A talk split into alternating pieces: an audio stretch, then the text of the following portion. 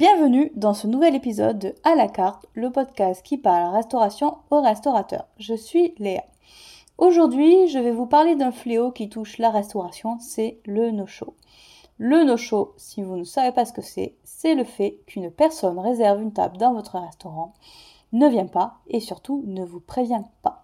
Ce qui fait qu'une table reste vide durant tout votre service et que vous perdez du chiffre d'affaires.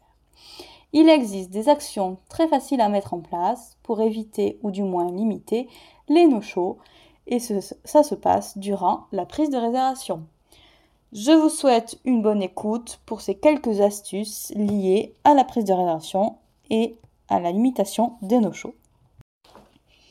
Le no-show, c'est un des fléaux de la restauration. Ce sont les réservations qui ne sont pas honorées. C'est un désistement, mais pour lequel vous n'avez pas été informé.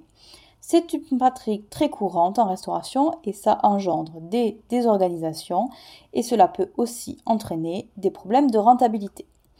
Le no-show d'abord, quelles sont les conséquences sur votre activité? Je vais vous donner une situation, c'est très simple. Un client vous appelle pour réserver une table pour 6 personnes.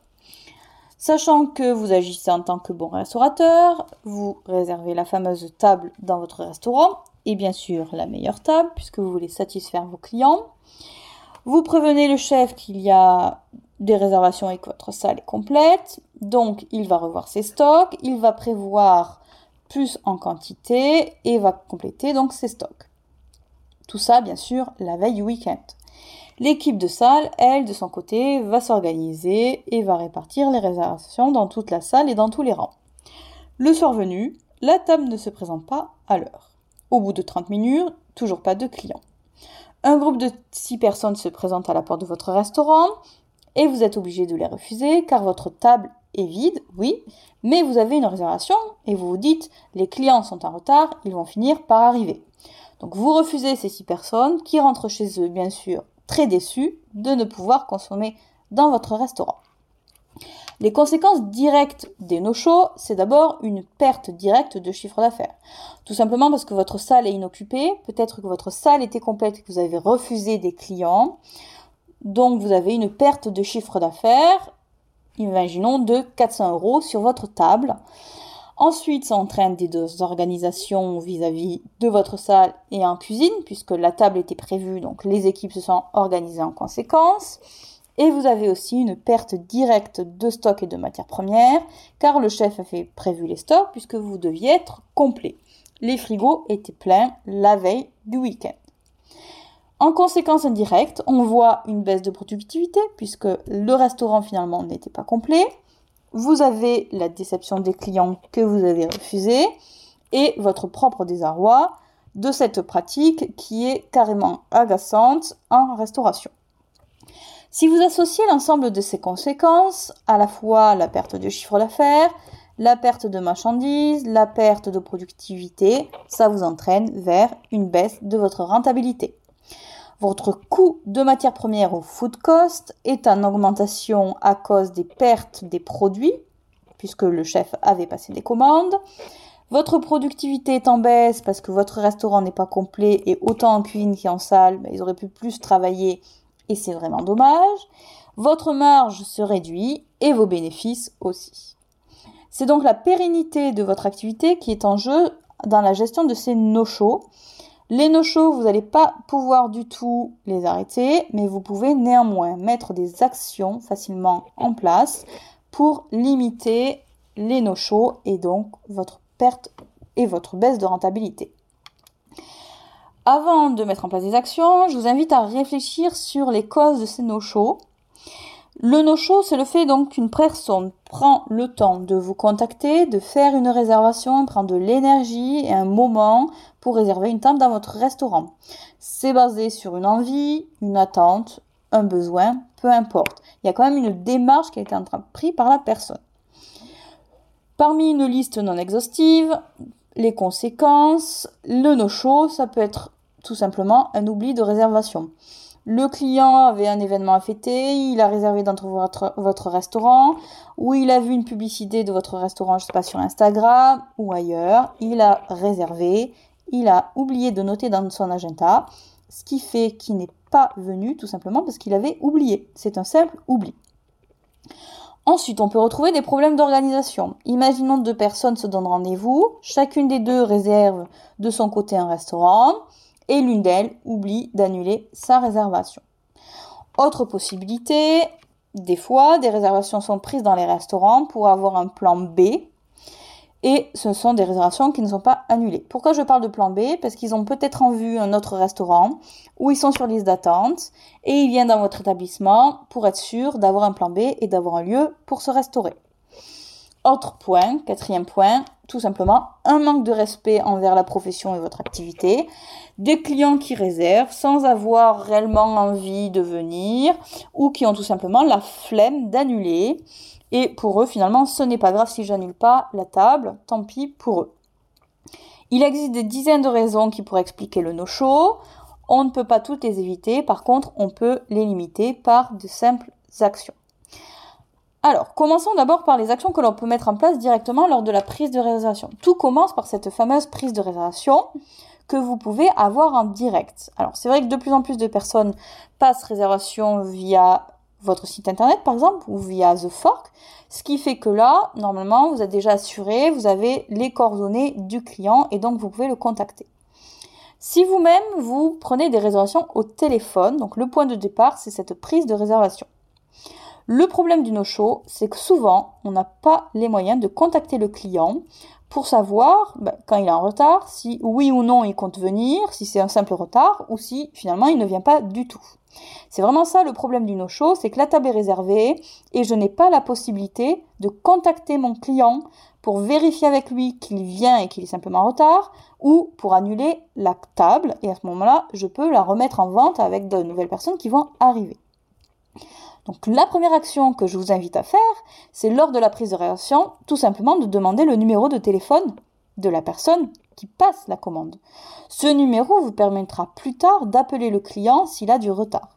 Donc déjà, un, lors d'une prise de réservation, je prends le numéro de téléphone. Ensuite, deuxième action, c'est fixer des règles. Qu'est-ce que ça veut dire? Ça veut dire que lors d'une prise de réservation, vous pouvez directement informer la personne que vous avez au bout du fil sur vos pratiques.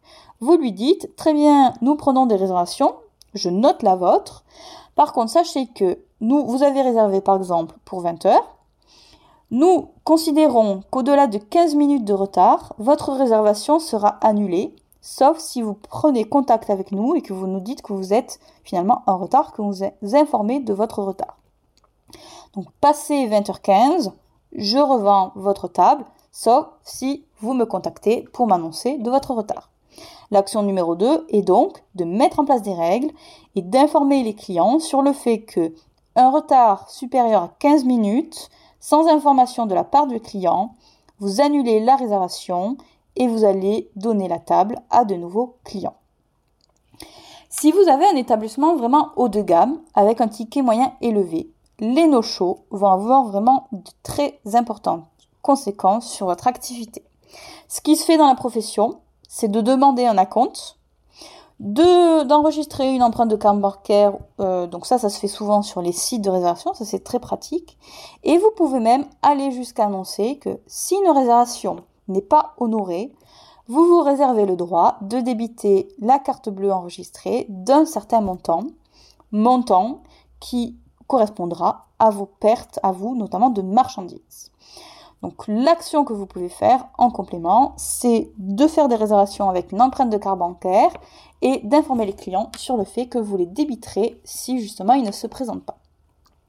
Ça, c'est trois actions que vous mettez vraiment en place au niveau de la réservation, de la prise de réservation euh, de la fameuse table pour limiter le no-show. Le second point, ce sont les actions que vous pouvez faire la veille ou éventuellement à J-2, la veille de la réservation.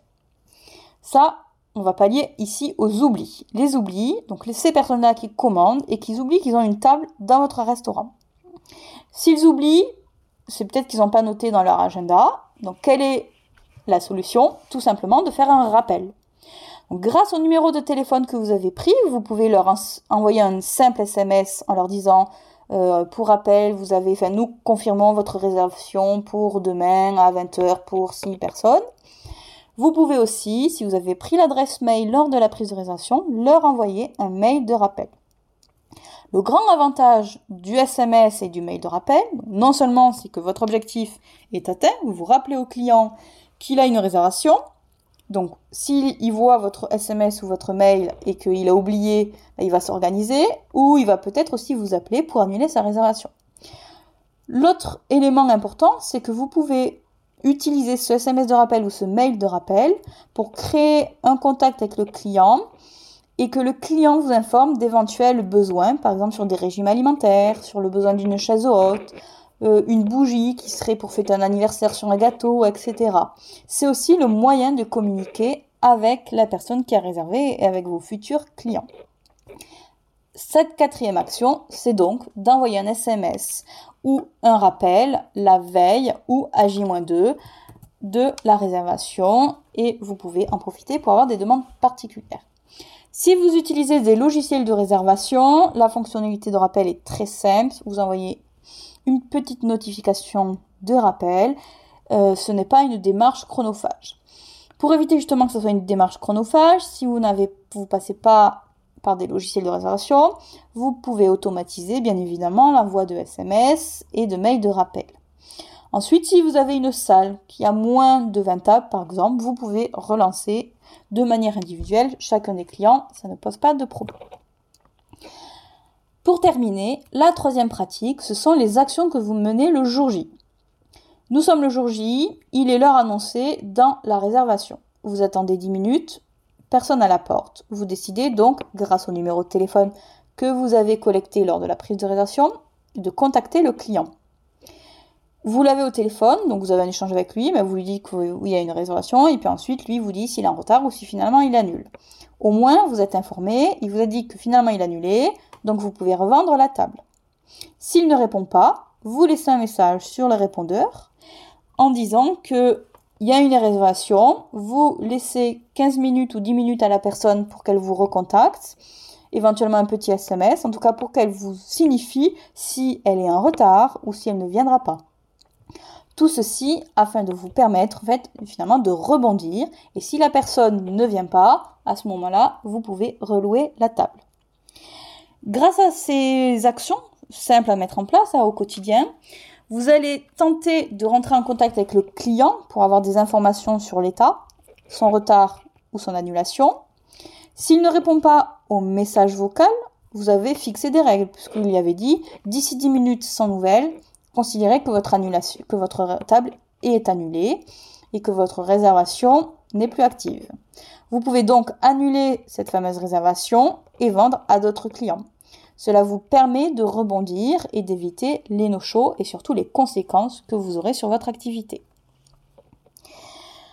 Pour conclure cette euh, présentation sur le no-show et surtout sur la prise de réservation, je vais vous faire un petit rappel sur la prise de réservation, les éléments à demander lors d'une prise de réservation pour avoir l'ensemble des informations et ainsi notamment éviter les no-shows.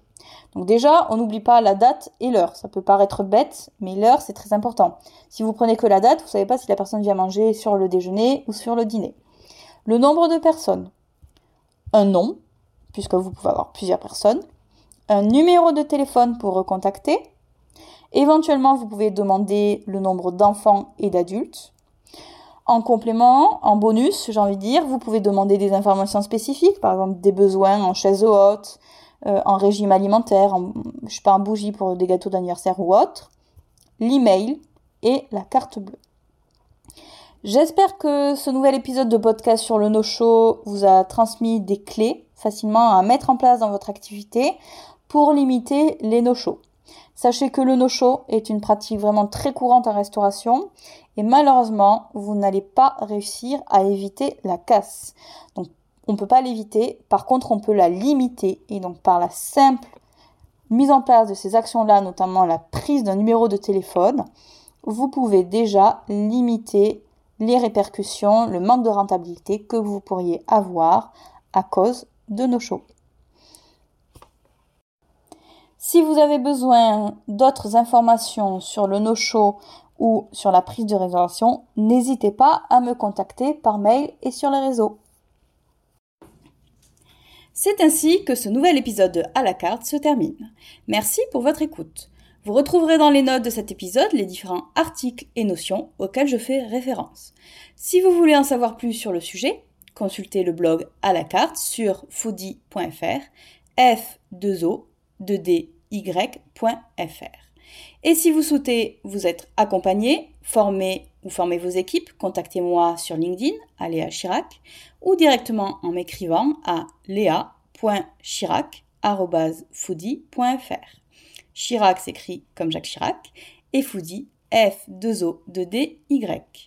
Nos formations sont certifiées Calliope et sont disponibles sur le CPF, Pôle emploi, mais aussi un financement OPCO, notamment auprès du FAFI. A très bientôt pour une nouvelle écoute.